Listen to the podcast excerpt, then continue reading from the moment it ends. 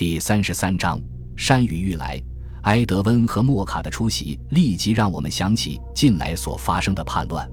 就在八周前，在这场有史以来最大规模的叛乱当中，两兄弟攫取了领导权，并成功推翻了托斯蒂的统治。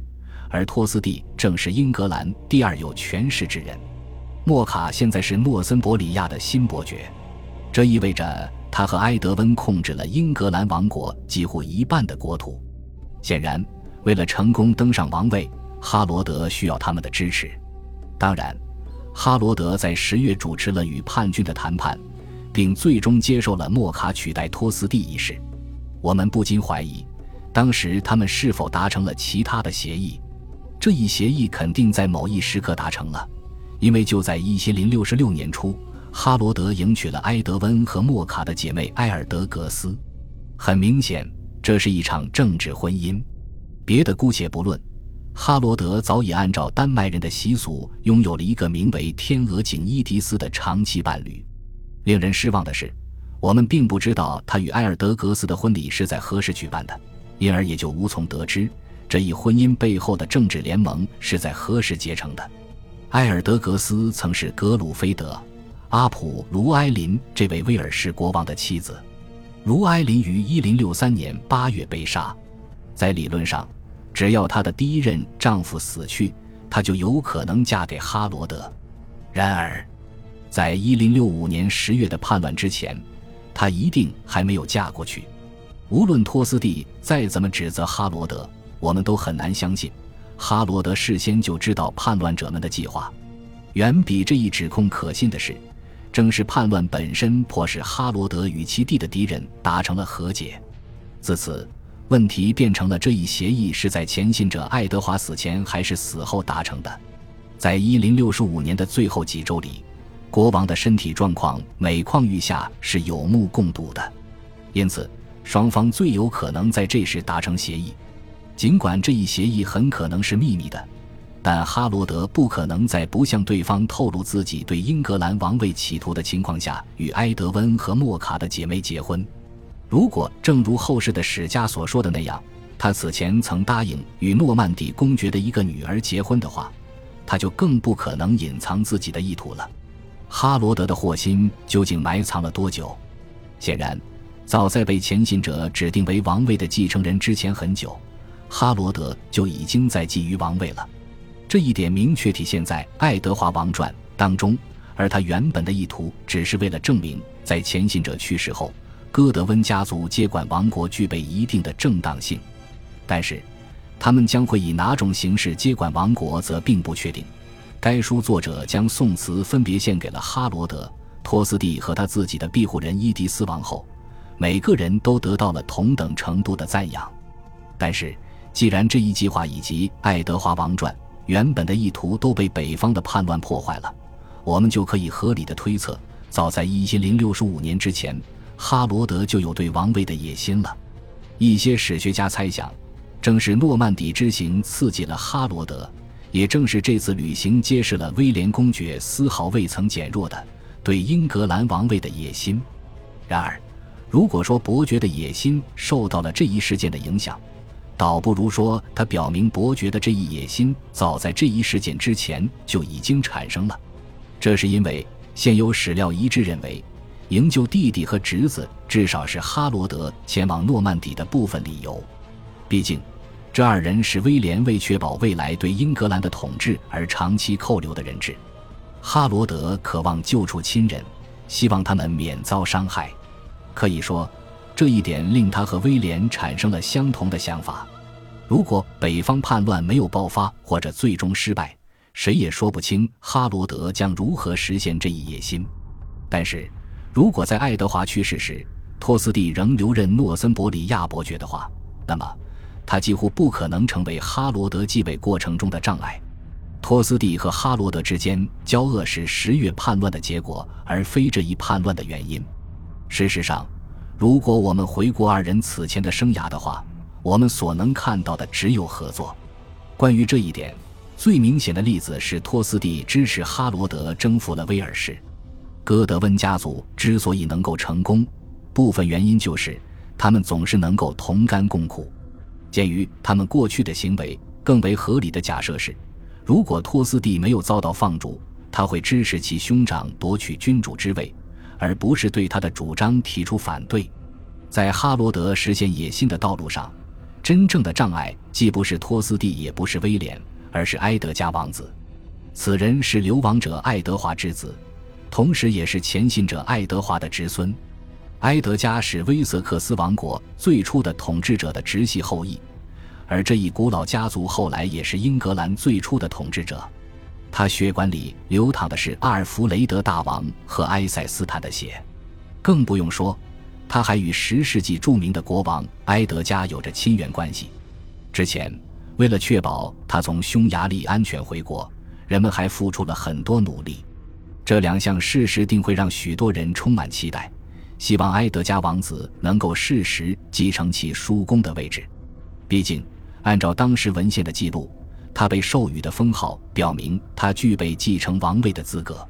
更有甚者，根据一位与英格兰王庭联系紧密的欧洲大陆史学家的记载，哈罗德本人曾向前行者爱德华发誓，在国王百年之后，他将会辅佐埃德加。不论这一记载究竟是真是假。只要有合法继承人存在，就足以让哈罗德感到十分尴尬。唯一可以挽回颜面的一点在于，一千零六十五年秋，埃德加明显还不到十三岁，而且由于爱德华在政治上软弱无力，埃德加没有自己的权力根基。哈罗德所需要的不过是说服足够多的英格兰贵族，并让他们同意埃德加的权力应当被放在一边。而在埃德温和莫卡这里。他势必已经得到了他们的同意，他们所得到的奖励当然是哈罗德与他们姐妹的结合。作为王后，一旦埃尔德格斯生下后代，两个昔日敌对家族的命运就会被联系在一起，而一个新的王朝也将就此崛起，并取代旧王朝。没有哪一个事实能比哈罗德的加冕典礼更加清楚地揭示出这种阴谋。一零六六年一月六日。哈罗德的加冕礼很可能在威斯敏斯特教堂举行。据八约挂毯显示，新王手握他的权杖和宝球，加冕并登上王位。在他的一边站着两个人，而他们正把一把礼仪佩剑递给哈罗德；而在他的另一边则只有斯蒂甘德大主教一人。几乎可以肯定，画面上出现被绝罚的坎特伯雷大主教是诺曼人卑鄙的宣传手段。正如伍斯特的约翰后来所坚持认为的那样，哈罗德的加冕典礼很可能是由约克大主教奥尔德雷德主持的。真正让哈罗德下地狱的，不是因为他找了不合适的人来主持，而是因为这场典礼被安排得如此急迫，甚至不合时宜。新王的加冕礼被安排在前信者爱德华去世的第二天进行，并与老国王的葬礼选在了同一天。此前。从没有一个英格兰国王表现得如此急不可耐，如此急切地要求举行涂油仪式。理由在于，这个国家从没有把加冕礼当作国王身份确立过程中的基本环节。一般情况下，选举这一重要环节和新王正式登基的仪式之间会间隔好几个月。正如我们此前所看到的那样，前信者爱德华在一千零四十二年夏天就被人们推举上了王位。但直到第二年复活节，他才被加冕。这样看来，哈罗德在其前任国王去世几小时内就仓促举行加冕礼仪式是史无前例的。这也表明，他试图通过立刻举行涂油仪式来支持自己对王位的诉求。这是这场大戏当中最可疑的行为。这样一来，在一零六十五年的最后几周里，情况可能如下所述：国王明显已经奄奄一息。王国中最重要的伯爵也已决心要取代他，而且他想这么做已经很多年了。他与其敌人达成协议，以获得他们的支持。不出所料，国王驾崩的消息遭到了封锁。他死时，环绕在周围的只有少数内部人员，包括伯爵本人、他的姐妹及偏心哥德温的坎特伯雷大主教。之后。老国王在临终时指定哈罗德为继承人的消息传了出来，在有人提出反对意见之前，新的国王就已经加冕了，而且因此被视作上帝的受膏者。很明显，并不是每个人都被说服了。哈罗德的继位令世人震惊，其中最明显的原因是，埃德加王子这一更具合法性的候选人被晾在了一边。半个世纪后，史学家马姆斯伯里的威廉写道。在迫使英格兰最尊贵的贵族们向他宣誓效忠之后，哈罗德攫取了王位。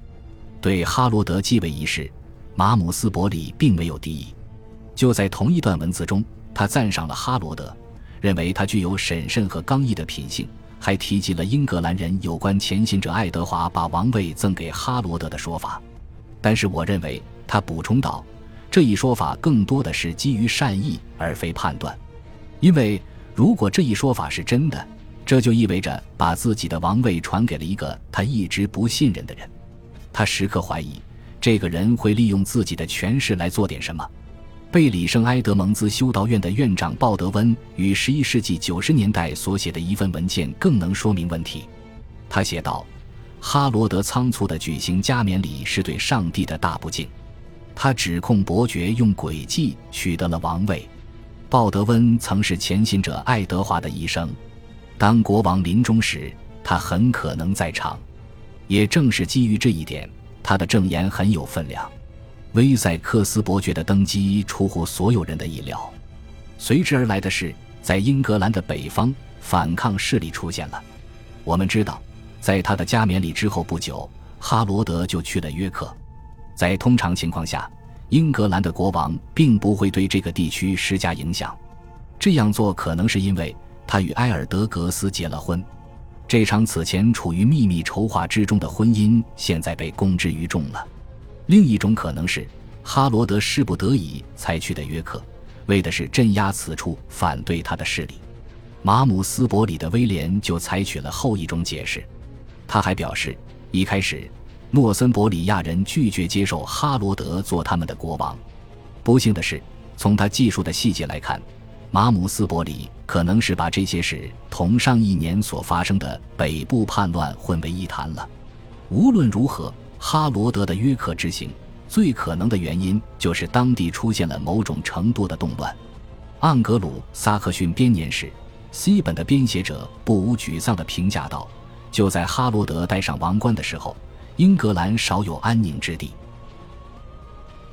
感谢您的收听，喜欢别忘了订阅加关注，主页有更多精彩内容。